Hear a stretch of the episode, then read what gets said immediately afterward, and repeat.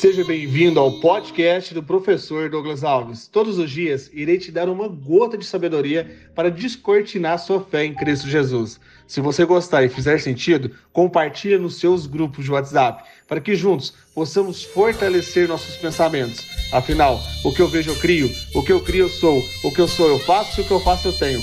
Vamos ao episódio de hoje e rumo ao topo!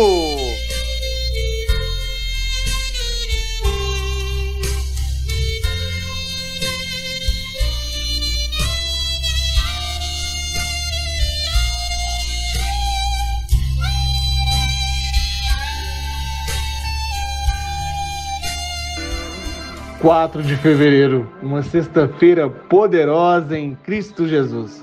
Que lindo dia para se viver. Você está convocado para levar a boa nova. Ai de mim, se eu não levar o evangelho. Mas, professor, não sou capacitado. Lembre-se que Deus, Pai Celestial, deu força extrema para o braço direito de Davi.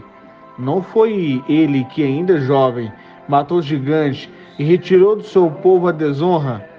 Ao levantar a mão com a pedra na funda, ele abateu o orgulho de Golias, pois invocou o Senhor, o Altíssimo. Portanto, não tenha medo, pois Deus capacita quem ele escolheu. Tenha a coragem de João Batista de falar a verdade mesmo com as autoridades da sua cidade, da sua empresa. Seja uma pessoa que destaca os princípios.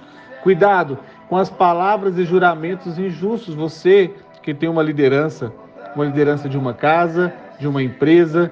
Você faça do seu arrependimento uma conversão de caminho, de atitude e um modo que as pessoas vão te seguir pelos seus atos e não pelo que você fala. Em um mundo de mentiras, falar a verdade parece provocação. Herodias odiava João. Motivo? João falava de princípios e verdades. Herodias teve a oportunidade de ter metade de um reino, mudar de vida. Sobretudo, ela estava cega em perseguir João para matá-lo. Aqui fica mais uma reflexão. Cuidado com o ódio. Ele vai cegar as oportunidades que passam na sua frente. E se você for uma pessoa que leva a palavra de Deus, assim como João, fique em paz. Árvore frutífera leva pedradas. Agora podemos destacar a história, o papel de Herodes, que temia João, e o protegia. Sabia, sabia que ele era um homem justo e santo e quando ouvia ficava perplexo. Mesmo assim, gostava de ouvi-lo. Aqui eu, eu vejo uma amizade, mas pelo seu ego de não se arrepender do que disse em um momento de bebida, mandou matar um amigo, profeta, alguém que estava tentando ajudar. Quantas vezes eu, você, matamos amizades por não saber pedir desculpas?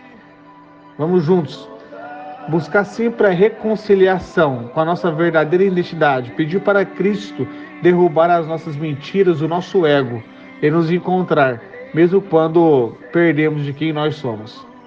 Hoje, 11:07, te espero para ter mais um momento de comunhão e reconstrução lá no Instagram smartdigital.teórico. Vamos e rumo ao topo. Se você acha que faz sentido, compartilhe essa mensagem de fé.